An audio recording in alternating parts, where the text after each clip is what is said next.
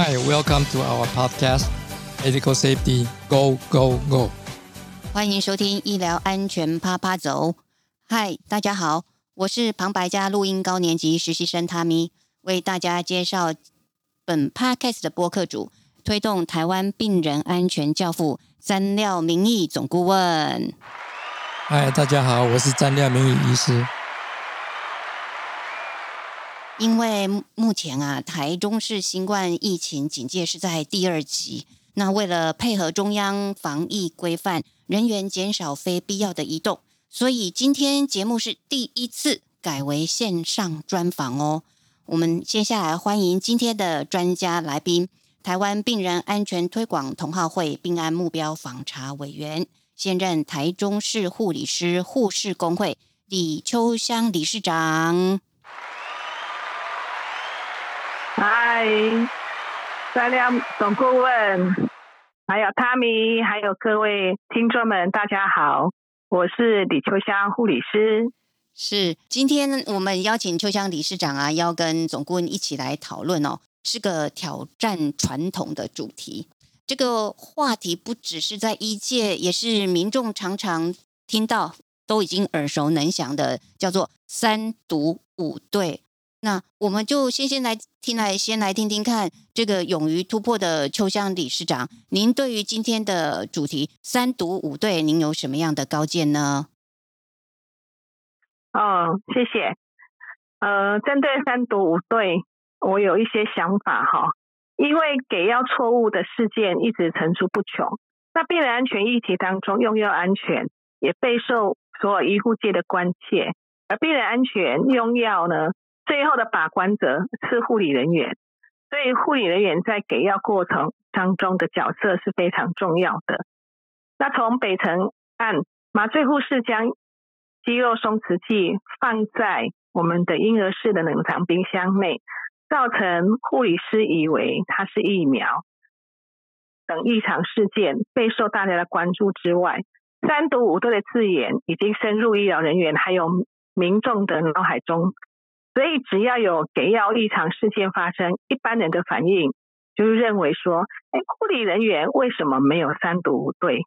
那针对三毒五对的部分，我想请教顾问啊，对三毒五对的想法是什么？想法呀，我我等一下讲哈，我先先感谢这个非常勇敢的这个理事长来接受我的访谈了哈，接受我的挑战哦。因为我一直耿耿于怀的一件事情，就是这个“三毒五对”这四个字，在国内目前就是好像被当作是一个给药的口诀哦，或者是说一个一一种口号。我个人认为它是有有很在很多情形是一个错误的观念哦，因为它已经啊，在我之前写的部落格里面呢，我已经啊解说过，而且。蛮严厉的，我曾经啊给过建议了哦，应该讲，甚至于有一点批判的口口气哦啊，对一些啊护理界的大佬们，或许有一点不太客气的一个说法哦，在这边啊，首先呃觉得不太好意思哦，那因为其实我要讲的事情，在部落格里面都啊曾经讲得很清楚。那最主要的呢，就是因为这个三毒跟五对，这其实是两码事情哦。三毒的部分啊，我想等一下，就像理事长从这个护理的角度，刚刚有特别提到，护理人员负责的部分是给药哦，所以这个五对的部分其实是没有争议哦。或许他等一下会再稍微做一个解说哦。最主要的问题就出在这个三毒，那三毒的部分呢，应该就是一般来讲，呃，药剂师参与的部分哦，还有当然也有护理人员参与的部分，那都是在准备过程。那因为他是要去药柜里面把药取出来，这个就是第一毒。哦，那也在英文他们讲 check 了哦，three checks。哦，在所以我们讲说毒或许就是去。不一定是读出声音来哦，就是去看哦。然后第一个动作就是去这个药柜把这个药取出来，这是第第一个。第二个呢，大概就是准备准备这个药。那这个药有可能是在一个药盒药盒子里面把它取出，然后你去准备这个药。那最后第三个第三毒就是说你要把它丢弃，或者是说你要归位放回去那个盒子的那个动作，那个时候就是第三毒。所以在这三毒的过程里面，或许你都是啊很正很确定的啊，就是啊确保就是没有错的话，就是三毒的部分是已经完成。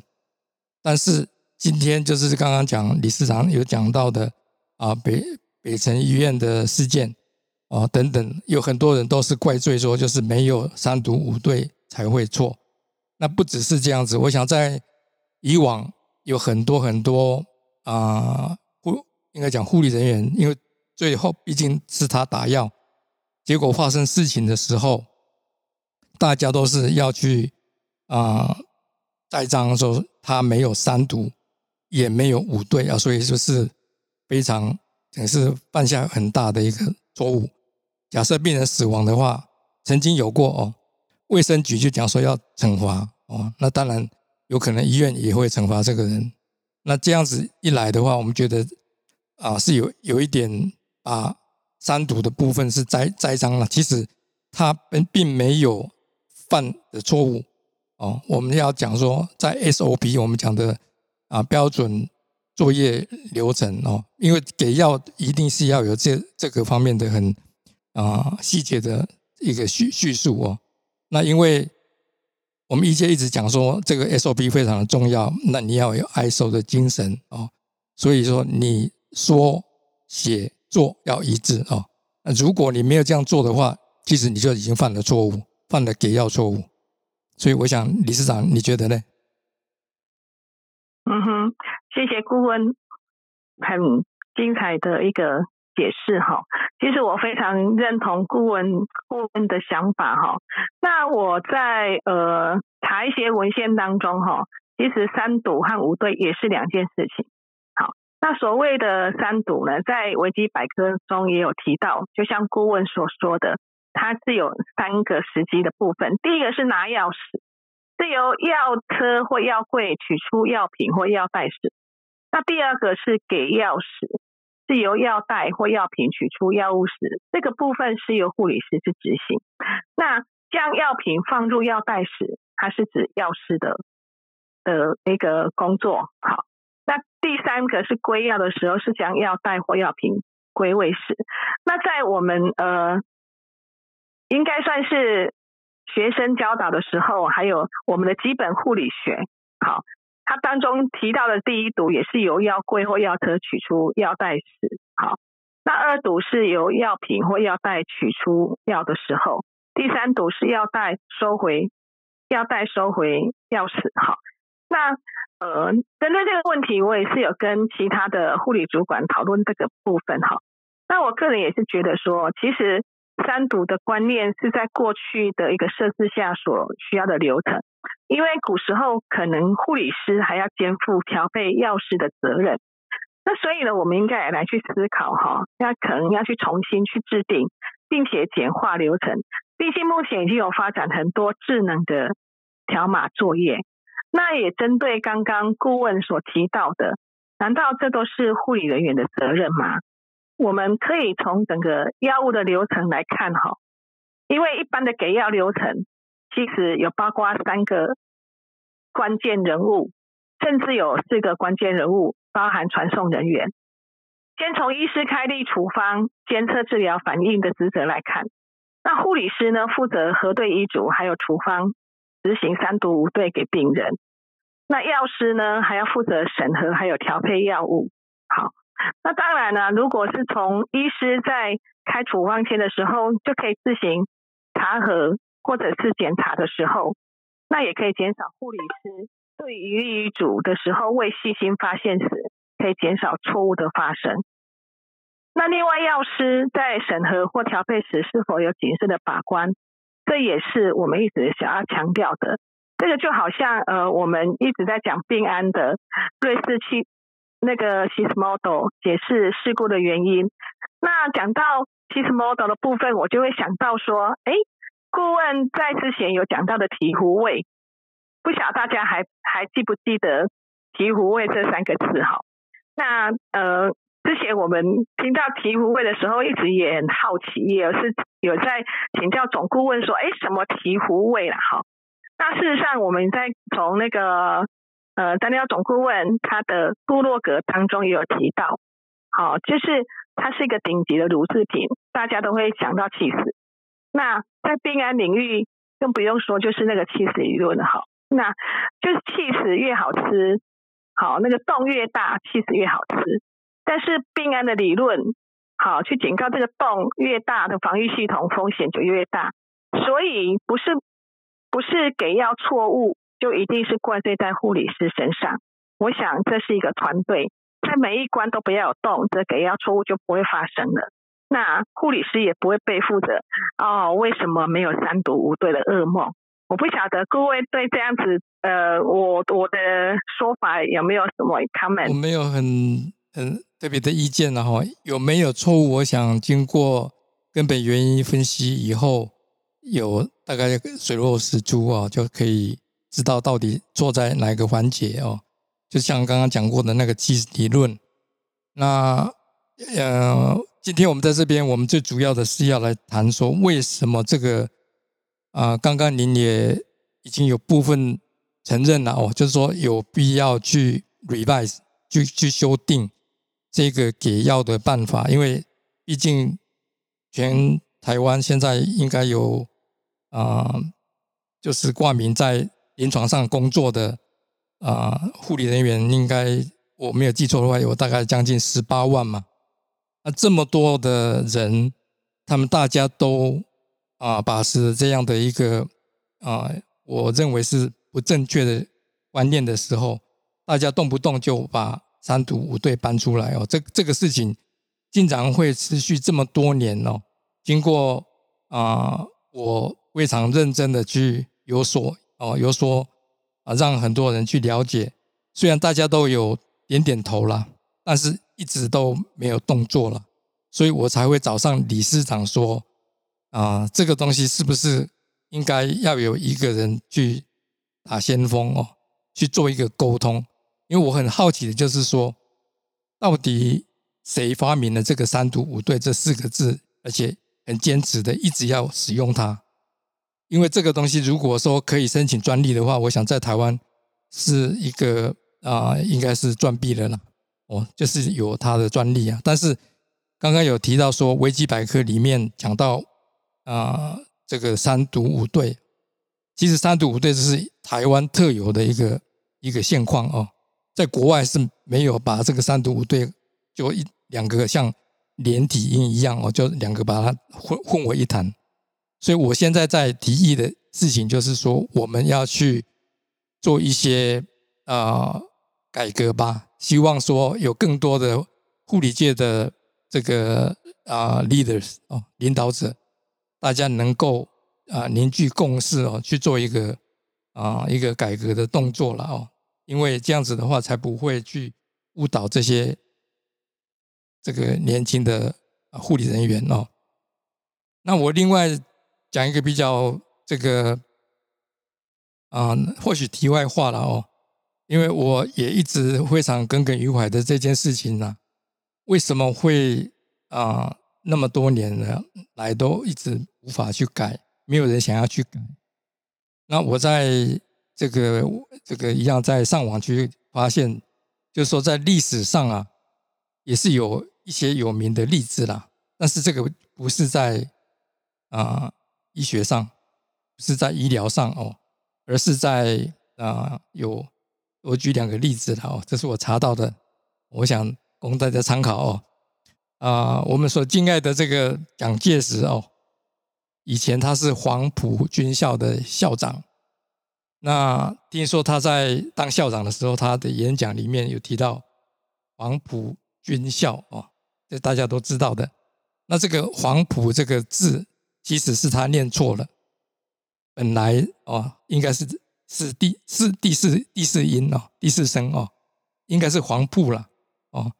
那好像就是呃，因为他是好像这是有一点方言方言哦，不是很标准的话，所以因为他的啊身份非常就是超然嘛，哦，就是校长，所以没有人敢去纠正他哦，所以这个黄埔军校的那个埔就念成黄埔第三声哦，所以这个错误其实是在啊文献文献上，然后在这个记载上是有特别提到说，就是将错就错哦，一直错错些错到最后字典把它收录进来，就当做是这个是啊对的哦，所以一直错错错到最后也可能会变成对的。另外一个例子了哦，我想大家也听过那个啊这个艺术大师哦，我们讲艺，其其实艺术也是艺术了哦，艺术也也会犯错，就是这个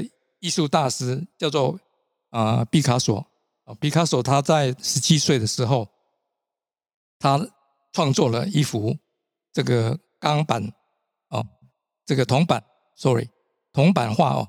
那这个铜板画的那个里面的主角就是一个斗牛士啊。不过他画了这个画，制作创造这个画的时候哦，他没有想到说，这这个这这幅画在印刷的时候左右会。啊，颠倒。所以当他看到斗牛士的左手印出来的时候，左手拿着一只长矛，他吓了一大跳哦。他本来讲说怎么会这样子，他甚至于气到说他很想把这个这个铜板画给毁了。还好他灵机一动哦，他就把它称为说这他这个是左撇子。那个之后，他就这一幅画变成很有名，而且获得成功哦。所以这就是另外一个硬凹哦，就是将错就错，那错到后来他是对的哦，他等于是他成功了哦，就有这样子这个历史渊源呐。你听你听得下去吗？所以我们一届也有这样的事情，所以我其实不建议说现在有一些错，还是继续让它错下去吧，是这样子吗？我我我想想理事长是不是可以？可以收呃给个 comment。好，我们谢谢总顾问哈。其实针对三都五队的历史来源哦，我有去查了哈，但是我也真的查不到哈。但是经是谁呀？把它 揪出来我真的查不知道，因为我去查也是查不到哈。那以我呃三十几年前在上课的时候给的教育就是三独五对，那我目前已经。跨有跨教育界了哈，所以这个部分我也许可以来努力看看哈，来跟这些就是我们在写书的这些作者来去跟他沟通看看，是不是可以从教育界这边来开始来去做一些改善。太好了，太好了。那也期待，也期待大家祝福我，期待能够成功哈，让真正的所有的 SOP 能够符合现在的时代。你成功的话就是英雄啊，可以啊，可以啊。我我我不希望任何人是成为被救出来的时候，那个人就是一个历史历史罪人呐。哎，如果是错的话，我们是希望说那个应该要改的。呃，也许之前应该是那个时代背景不一样，他并我觉得他也是有相当的贡献呐，对于护理来讲。好，对于给药这个 SOP 来讲是有很大的贡献。好，那顾问，我我我再请教你一个问题，可以吗？请说。就是我常常在搜寻一些文献的过程当中，哈，有关给药错误的文章，其实很多的主题都是重注重在护理人员的给药错误的分析啊等等的，但好像还是感觉吧。给药错误的责任都落在护理师身上，那只因为是护理师最后一个把关吗？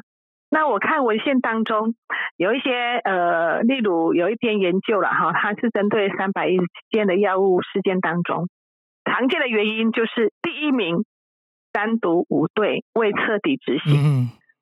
那我那我在临床哈当主管几年来哈，在看我们的异常事件。里面，常行主管所有的批注几乎都逃不了未落实三读五对的原因。不知道顾问你对这样子有什么看法吗？我已经讲过了，五对的话，你你可以找到一些呃，应该讲到一些原因跟五对是有相关的。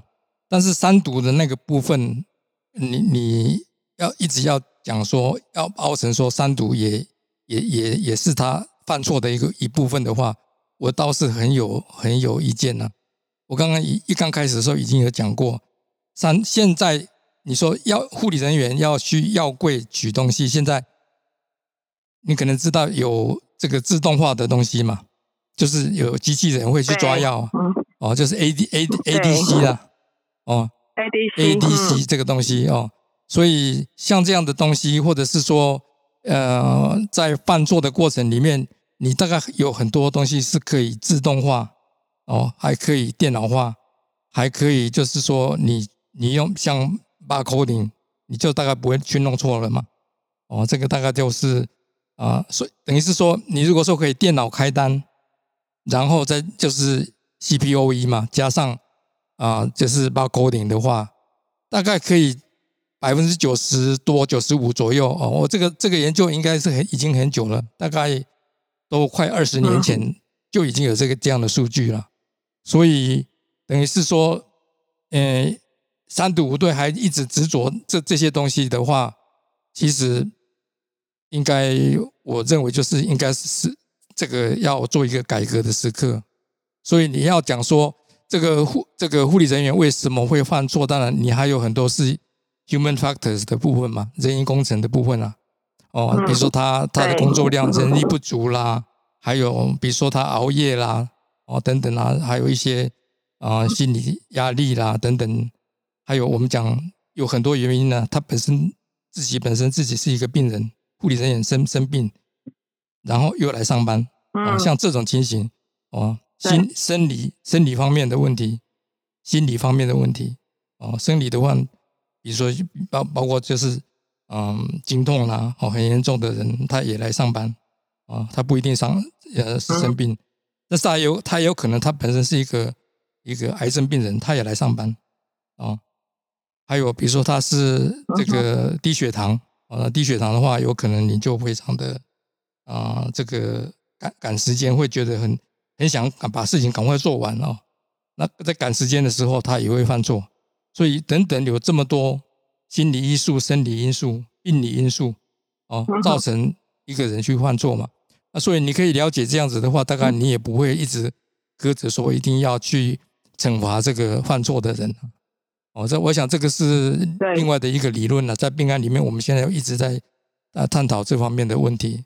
但是无论如何，我们今天的 focus 啊，其实就是在讲讲说这个三毒的事情是不是可以来一个做一个改革？是今天我特别邀请理事长来这边要做沟通的部分。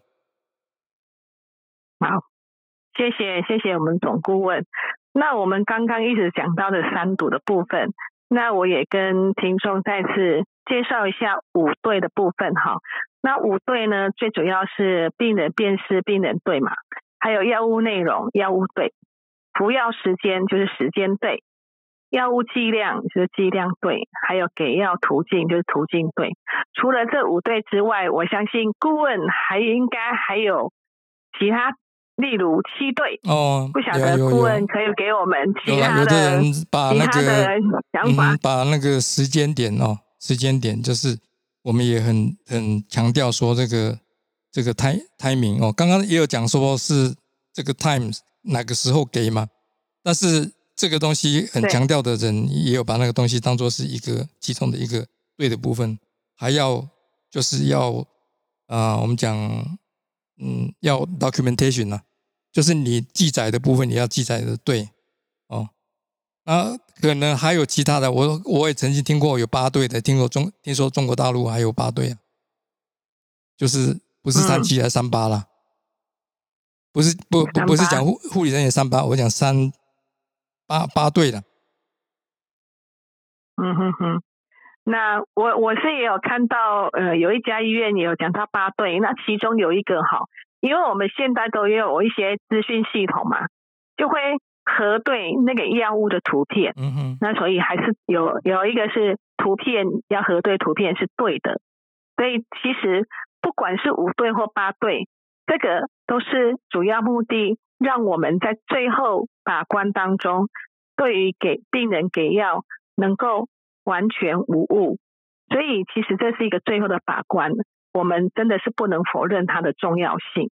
那不管是三毒有没有改了哈，这五五对或八对，一定是我们要改了。我是这样子才邀请您来的，一定要改，一定要改。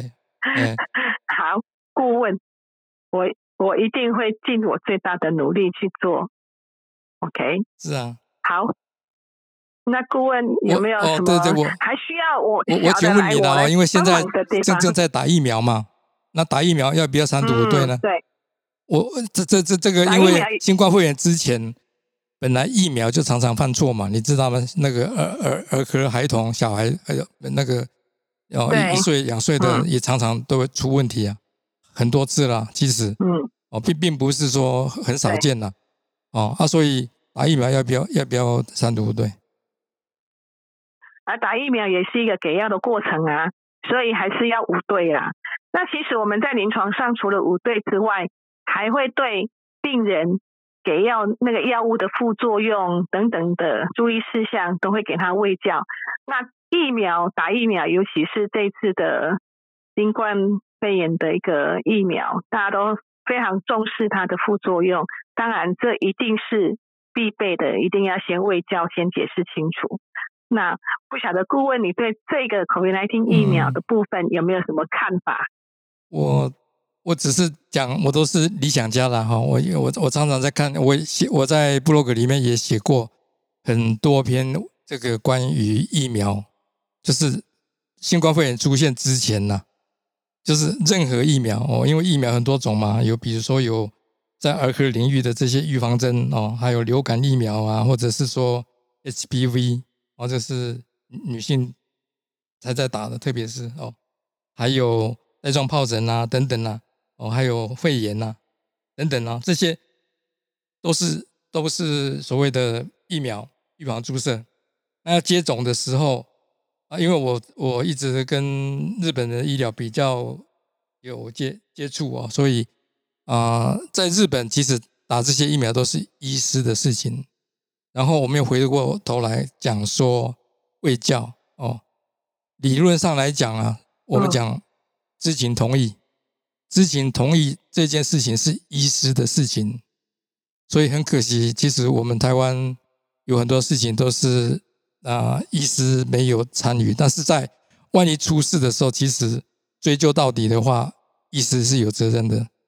在伦理上来讲，这个 informed consent，医师有责任要去讲清楚、说明白。所以啊，卫卫教当然是。嗯，在国内的话，有一有一点被省略了，但是基本上我们在现在在讲病案，在讲医学伦理的话，这是医师的事情哦。然后你说啊，打完疫苗以后要观察三十分钟哦，这个也是现在是世界各国大家大家都认同的一件事情，建议的事情。但是也有也很有可能，我看到很多。我们医疗人打完以后就没有十分钟就已经回去单位工作了，哇，等等，有有这些异常现象了哦。那另外，我我想这是题外话了，我也顺便讲一一下，一不是说医师就不会犯错了。在日本哦，冲冲绳哦，最最近啊，没没没有多久以前哦，这是我刚刚讲过，在打疫苗是是医师的事情，所以这个是医师犯错。那医师有没有三毒五对？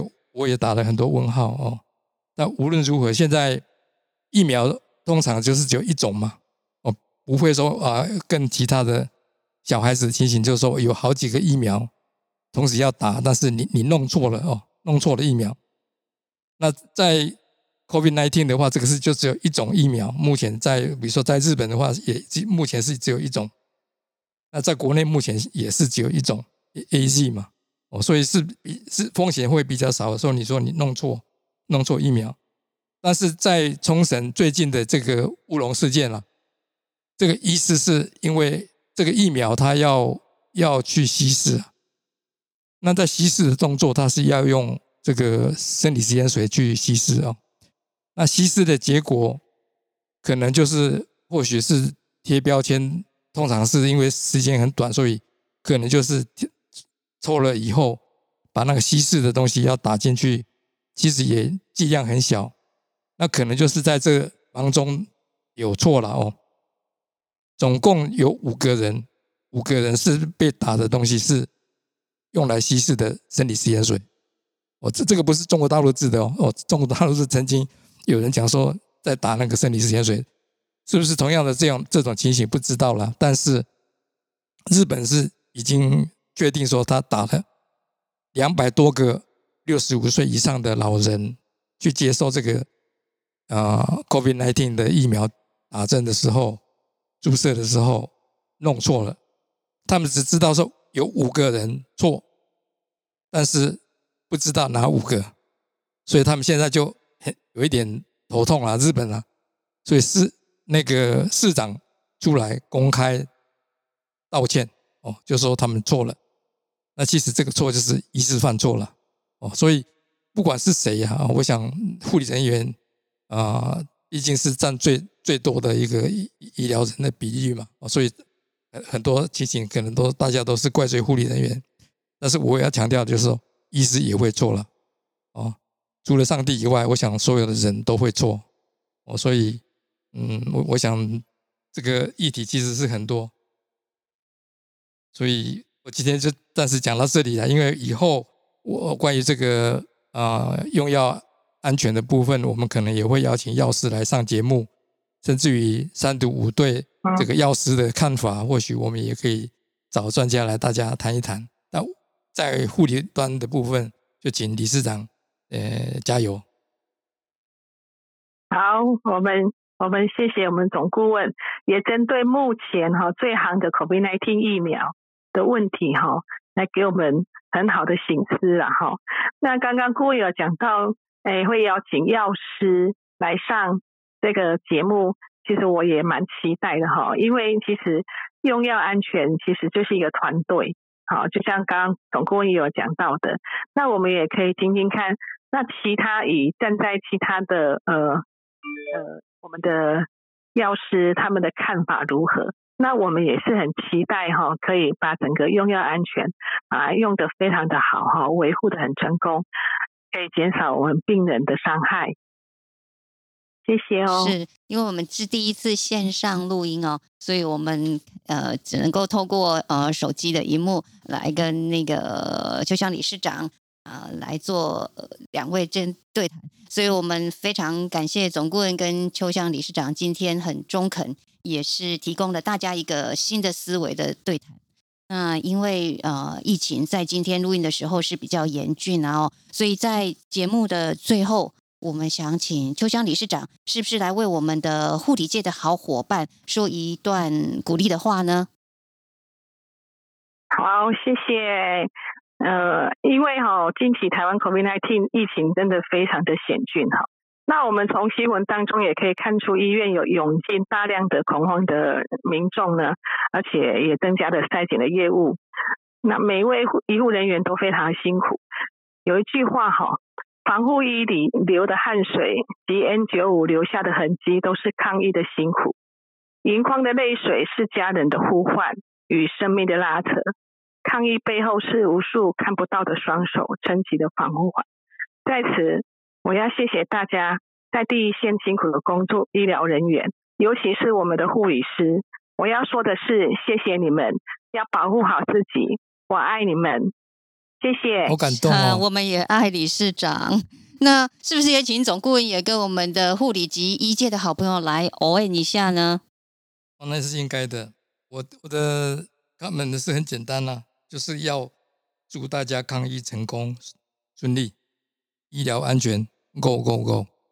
是是，再次谢谢谢谢两位，那也感谢各位好朋友。谢谢。那呃，我们都知道，各位好朋友，您都可以选择其他的 podcast 的节目收听，但是您还是选择继续支持医疗安全啪啪走，我们真的超感谢的。所以，如果您自己收听觉得非常受用以外，也请分享给您的亲朋好友。当然，在你分享的同时，别忘了花一点点的时间给我们的节目点选五星评分，更欢迎您的留言。那我们下次再见喽，拜拜，拜拜，拜拜，谢谢大家。